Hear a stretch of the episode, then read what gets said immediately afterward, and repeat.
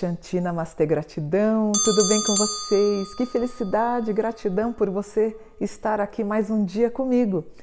E eu peço sempre quando eu começo os vídeos para você se inscrever no meu canal, vamos crescer. Fala para o teu pai, para tua mãe, para os teus irmãos, é bom, vamos crescer. Um ambiente tão bom, saudável, né?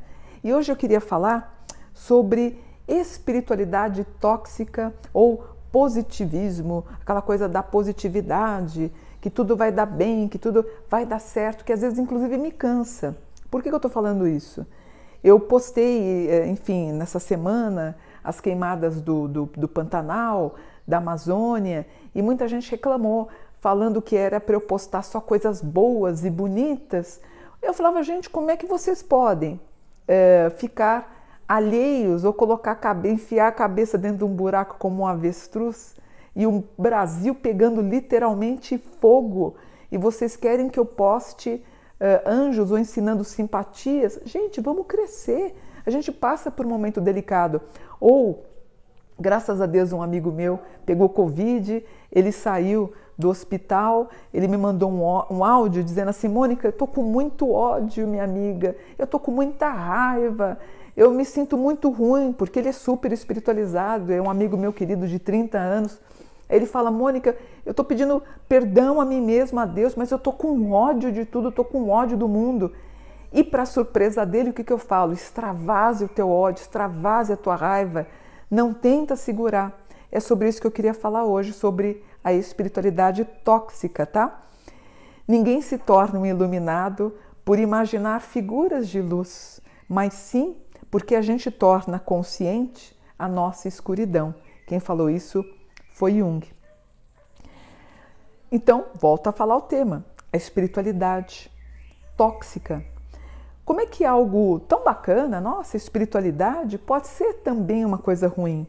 E eu sou muito criticado no Face quando eu falei sobre isso e falo sobre isso. Por exemplo, as pessoas entram no meu Face achando que eu vou falar só sobre anjos. Mas eu sou uma escritora com 60 livros. Eu escrevi sobre a Imperatriz Leopoldina, a Maria Quitéria, eu escrevi sobre outros temas. Eu gosto de trafegar sobre tudo. E elas ficam é, querendo que eu poste só, como eu acabei de dizer, sobre as orações. Mas isso, essa postura, ou até um certo, não digo endeusamento né, do, do, do meu trabalho ou do anjo, e eu vejo pessoas, ah, eu estou muito decepcionada com você, porque você está falando das queimadas que foram, uh, que foram criminosas. Gente, tem que falar. Você não pode ficar num pedestal. E muito quem se fala, um espiritualista que se diz, ah, eu sou um santo, eu vivo numa caverna, é mentira, gente. Esse tipo de espiritualidade, ela chega a ser ruim, pode até fazer mal. Como se fosse uma obrigação para o espiritualista ser feliz o tempo inteiro. Na verdade, eu sou feliz, eu estou gravando os vídeos, eu tenho até o hábito, quem fez consulta comigo, eu falo sorrindo, eu gosto de falar, eu estou feliz quando eu estou trabalhando. Eu sou feliz, mas eu sou realista também. Portanto, postar só sobre os anjos, o posts felizes, não é real. A gente não pode ficar à mercê dessa tirania. Todos nós temos raiva e frustrações. O meu perfil é real. Eu sou eu 24 horas. Eu não vou convencer ninguém a ficar orando aos anjos ou rezando aos anjos para ser feliz. É muito mais do que isso. eu passo o dia inteiro ouvindo reclamações. Eu não critico as pessoas que estão se aliviando comigo.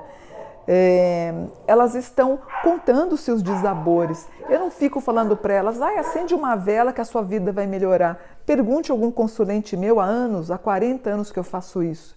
Eu a escuto, eu a entendo e depois, como sugestão, eu falo: se você quiser, eu vou te dar um caminho espiritual para você fazer. Mas o importante é a gente tentar encontrar respostas racionais. Todo mundo passa por fases complicadas. Uh, portanto, parem de forçar uma positividade que você tem que estar 100% bem. A minha vida não é perfeita, a tua também não é. é se você é, olhar é, a tua vida com mais carinho, a gente tem altos e baixos. É normal, para de ficar forçando a barra.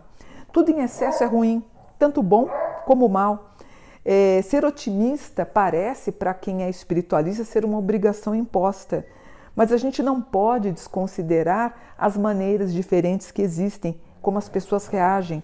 Eu vivi momentos muito tristes. Graças a Deus eu não sou depressiva, eu não tenho a doença.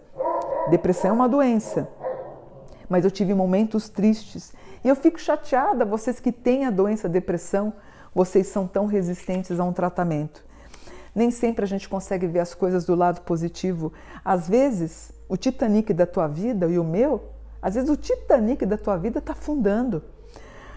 Ontem uma consulente ela ficou um pouquinho chateada comigo. Ela com 55 anos queria fazer uma faculdade de medicina. Eu olhei o mapa e falei, olha, não está dando.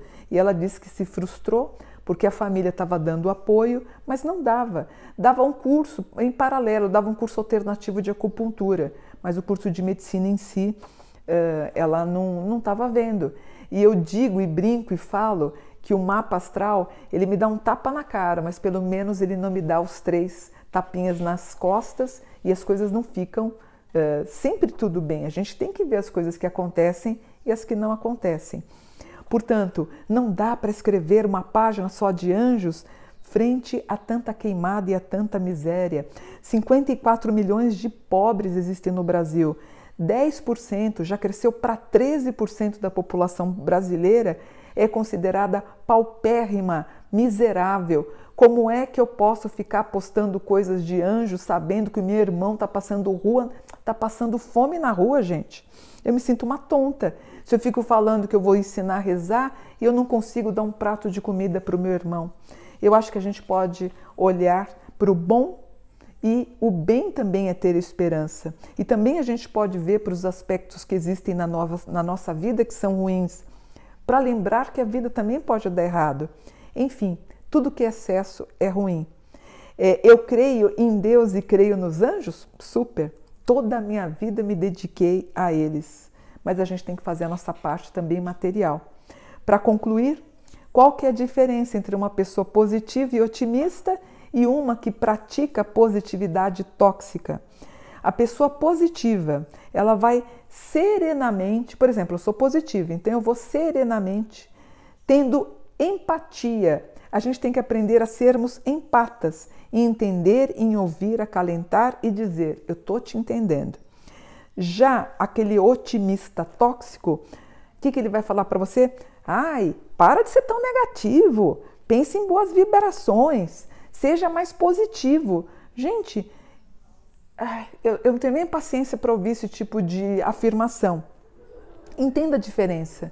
Eu quero que você seja mais empata. Diga para a pessoa que está reclamando e fala: Eu te entendo. Vamos juntos sair dessa? É isso que eu quero.